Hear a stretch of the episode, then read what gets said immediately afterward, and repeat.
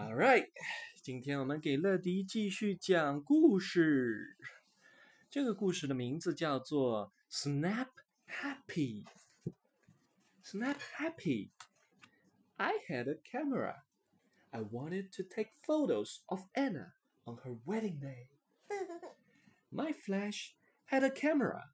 He wanted to take photos of Anna on her wedding day too.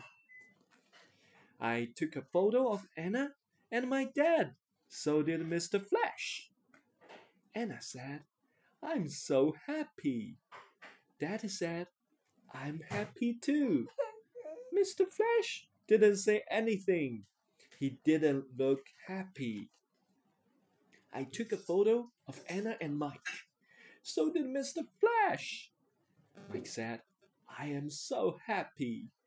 I said, I'm happy too. Mr. Flash didn't say anything. He still didn't look happy. Mr. Flash put his photos in a book. When we looked at the photos, I was in the way in all of them. Anna said, I'm so sad. Mr. Flash said, I'm so mad. I didn't say anything. I put my photos in a book. Anna and I looked at the photos. and I said, I love your photos. They make me so happy.